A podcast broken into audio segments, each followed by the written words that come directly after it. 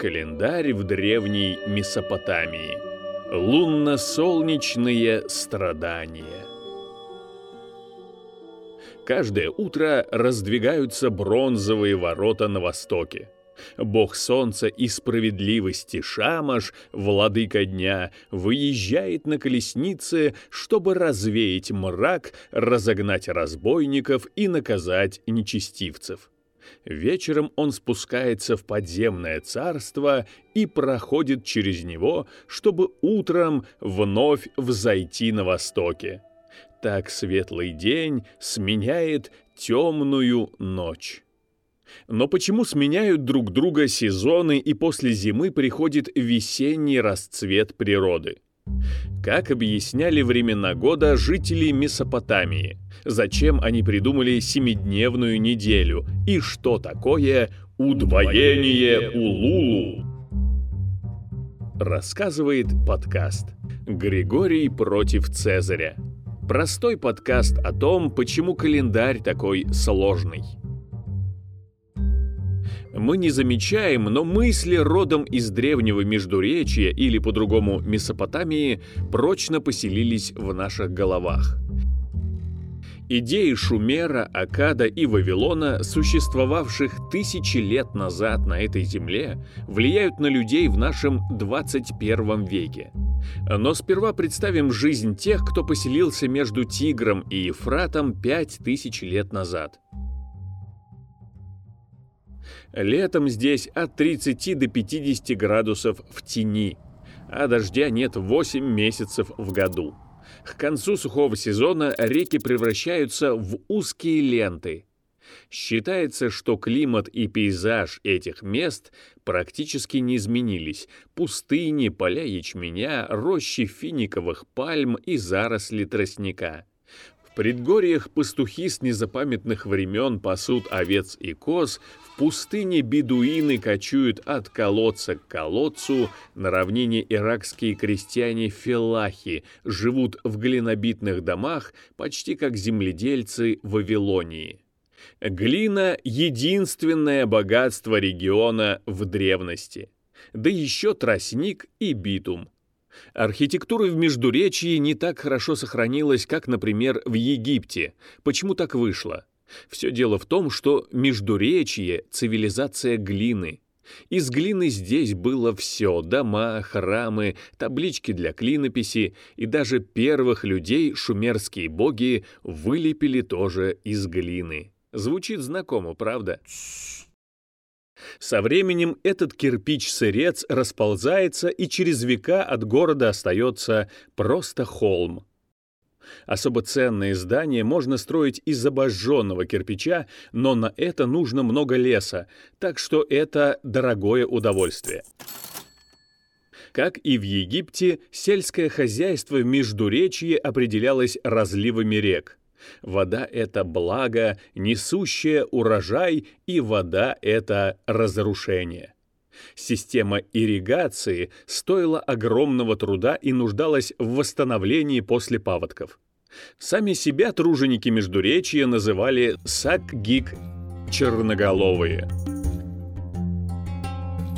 По легенде, Тигр и Ефрат вытекают прямиком из райского сада — а вот если мы с вами посмотрим на карту, то выяснится, что они берут начало где-то в горах Турции. Весной снега в горах тают, и воды стремительно мчатся по долинам. В современном Ираке, наследники Междуречья, есть дамбы, но пять тысяч лет назад люди были бессильны перед стихией, неведомой и неодолимой. Почему вдруг переполняются реки водой и начинается опасное половодье? Этого не знали шумеры и акадцы, ведь снега таяли далеко-далеко от них, где-то на севере. Отчего же унылый ландшафт весной покрывается травой и цветами? Так рассказывали черноголовые. Однажды богиня любви и плодородия, царица царей, могущественная Иштар, положила глаз на подземное царство.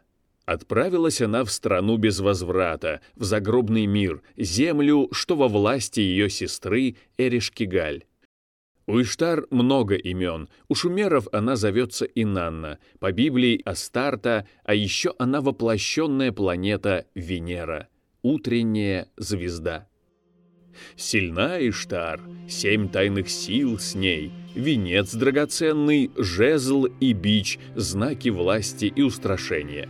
На груди ее сеть по имени «Ко мне, мужчины, ко мне», так и называется – но не так просты подземные законы. Стучит Иштар привратнику преисподней. «Открой скорей, ведь пред тобою звезда восхода!» «Звезда восхода, зачем пришла ты в страну заката?» Семь врат прошла Иштар, и за каждое отдала привратнику по одной своей силе, оставшись ногой и лишенной власти. Лишилась она и жизни под холодным взглядом Эришкигаль. Как умерла Иштар, в наземном мире все перестало плодиться. Не смотрит супруг на супругу, не кроет коровы бык, и даже зерно не родится.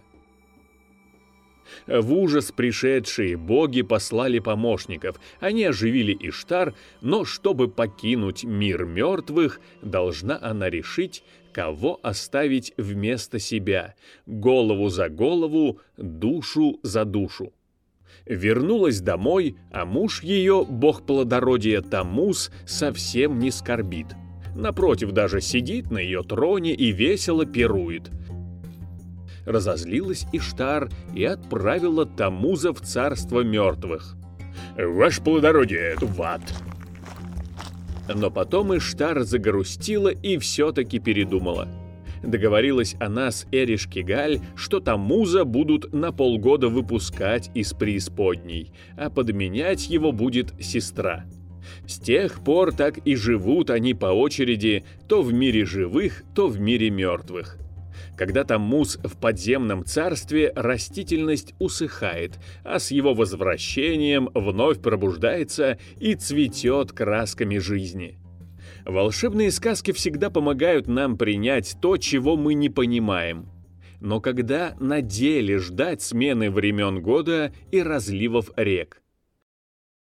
Предсказать наводнение жрецам помог Син, бог Луны. Син считался столь важным божеством, что был отцом Шамаша, бога солнца.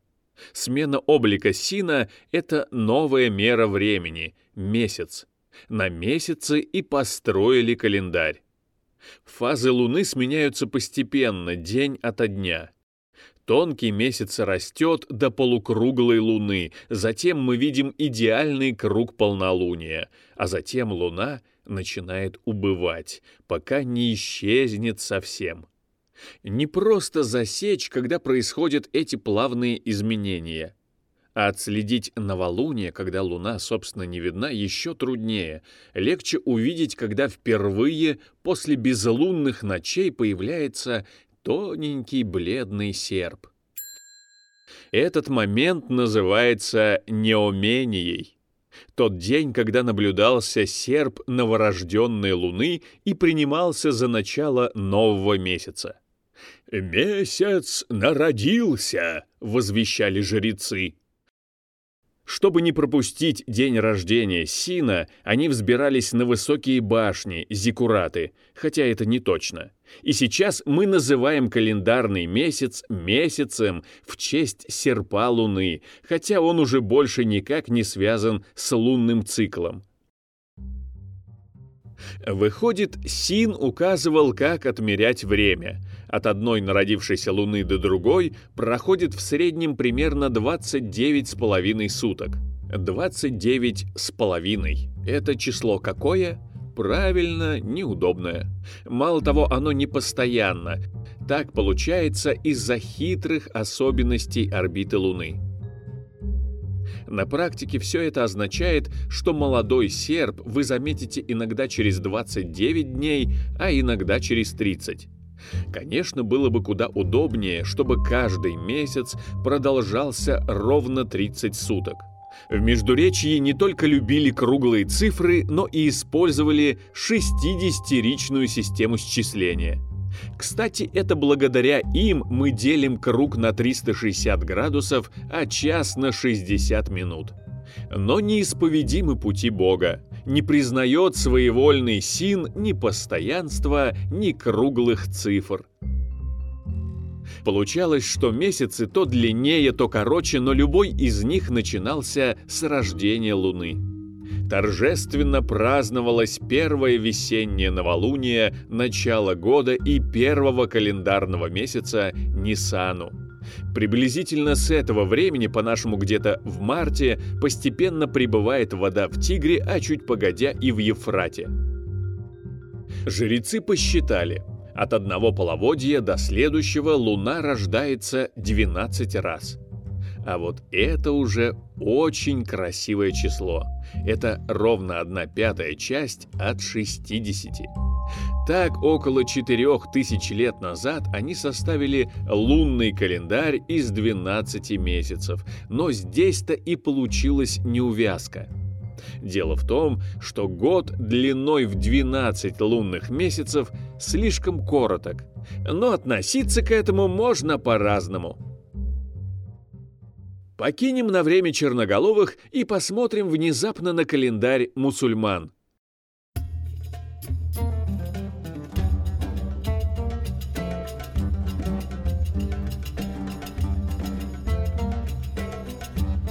Этот календарь чисто лунный, и год в нем равен 12 лунным месяцам.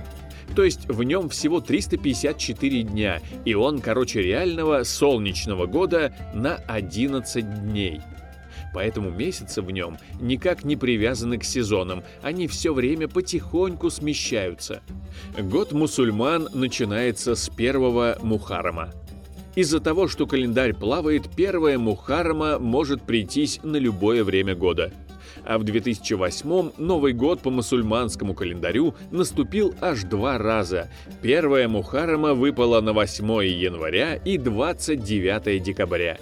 Все это никак не мешает мусульманам пользоваться календарем, соблюдать посты и отмечать праздники. Просто календарь отдельно, а времена года отдельно. Вернемся теперь в Междуречье, где шумерские жрецы отнеслись к сезонам более дотошно. Они не могли не догадаться, что их календарь слишком короток. Представьте, новогодний праздник 1 Ниссану уже прошел, а вода в Тигре еще не начала прибывать. И каждый год ошибка увеличивается. Разливы – самое важное, что происходит в Междуречье. Поэтому на времена года тут не закроешь глаза – Природа все-таки не слушалась Сина. Как тут быть? Как в лунном календаре удержать начало года вблизи весеннего разлива? Несколько дней просто так добавить нельзя, иначе первое Ниссану придется не на рождение Луны, а на какое-нибудь полнолуние или другую фазу. А месяц должен начинаться только когда действительно нарождается новый месяц. Вот что придумали жрецы. Надо вставлять иногда не каждый год еще один тринадцатый месяц, лишь бы подогнать начало года к разливу рек. Но когда, в какие годы? Вавилонским астрономам удалось обуздать эту катавасию, хотя вышло не супер точно. Почему это оказалось так непросто? Такой календарь называется лунно-солнечным – он пытается делить неделимое, впихнуть невпихуемое и согласовать несвязанное. И у него это получается. Историкам неизвестно доподлинно, царь Хамурапи или же его сын повелел удваивать именно месяц Улулу. Но за первым Улулу следом шел еще один, второй Улулу. Так как же халдеи разобрались с этим? С математикой у них было норм, длину года они уже знали и рассуждали так. В календаре каждый год не хватает 11 с четвертью суток, а за 8 лет эта недостача составит ровно 90 суток. Значит, за 8 лет надо трижды добавлять по месяцу, то есть в восьмилетке получится 5 обычных лет по 12 месяцев и 3 особых года по 13. А чтобы поправка шла равномерно, дополнительный улулу ставили всегда в третий, пятый и седьмой годы восьмилетки. Таким способом удалось в VI веке до нашей эры согласовать лунные месяцы с солнечным годом. Правда, при этом начало года неизбежно прыгало вокруг да около разлива и дня весеннего равноденствия, то забегая вперед, то немного отставая от него.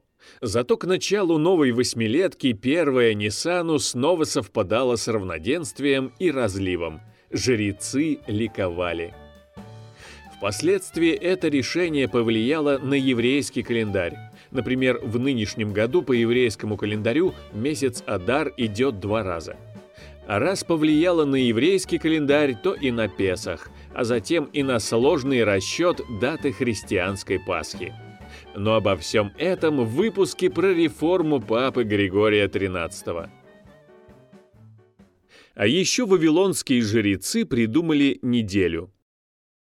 Если вы когда-нибудь задумывались, в чем тут смысл, то его нет. А дело было так. Представьте, что вы ночами поднимаетесь на зиккурат, да или просто глядите на небо невооруженным глазом вы заметите, что звезды держатся неподвижно относительно друг друга, и ночью они вращаются все вместе, как единая сфера, как будто небесная твердь. Это вроде как если крутить дуршлаг над головой. Сам дуршлаг крутится, а дырки в нем на месте. Но есть на небе и другие, подвижные, не прикованные к сфере светила. Они могут перемещаться среди созвездий это Луна и планеты Меркурий, Венера, Марс, Юпитер и Сатурн. Больше они не видели, потому что телескопов в Месопотамии не было. Солнце тоже перемещается на фоне созвездий. Конечно, этого так просто не заметишь, потому что если на небе Солнце, то это день и звезды не видны. Но если вы помните звездную карту и обратите внимание, где Солнце село, то после заката вам станет понятно, в каком оно созвездии. И вот в течение года Солнце переходит из одного в другое. Итого получается семь светил, гуляющих по небосклону, семь великих богов, и каждому посвящается по дню. День Солнца или Шамаша, затем день Луны, то есть Сина и так далее – во многих языках дни недели и сейчас называются так, как завещали жрецы Вавилона. Например, в английском «манди» или во французском «лунди» понедельник – это день Луны. Санди – воскресенье – это, конечно, день Солнца. А Saturday – день Сатурна. Была в Вавилоне и астрология – если вы по светилам пытаетесь предсказать наступление потопа, почему бы вам не попытаться предсказать и судьбу?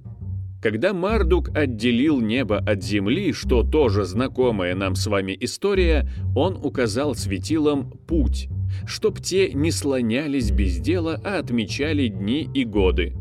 Так, каждый год Солнце проходит по небу назначенный путь на фоне 12 созвездий. Каждому созвездию жрецы дали название, в них они видели разных животных, персонажей и предметы.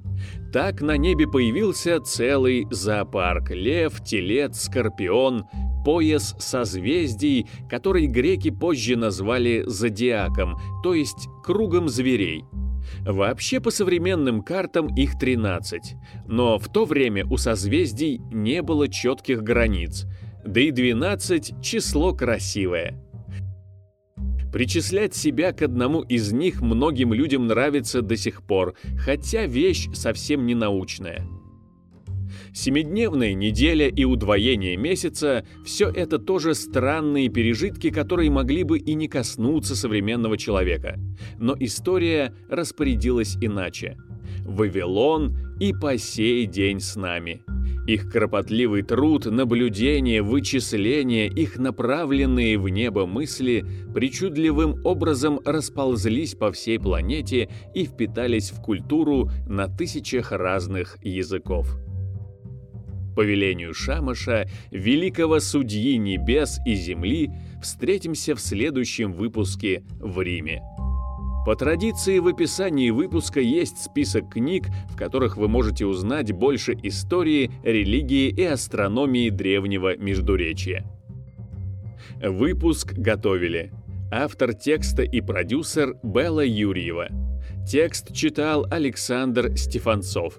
Обложку рисовала Ася Дыро. Всем хорошей недели! Григорий против Цезаря. Подкаст о том, почему в календаре все через жопу. Простой подкаст о том, почему календарь такой сложный.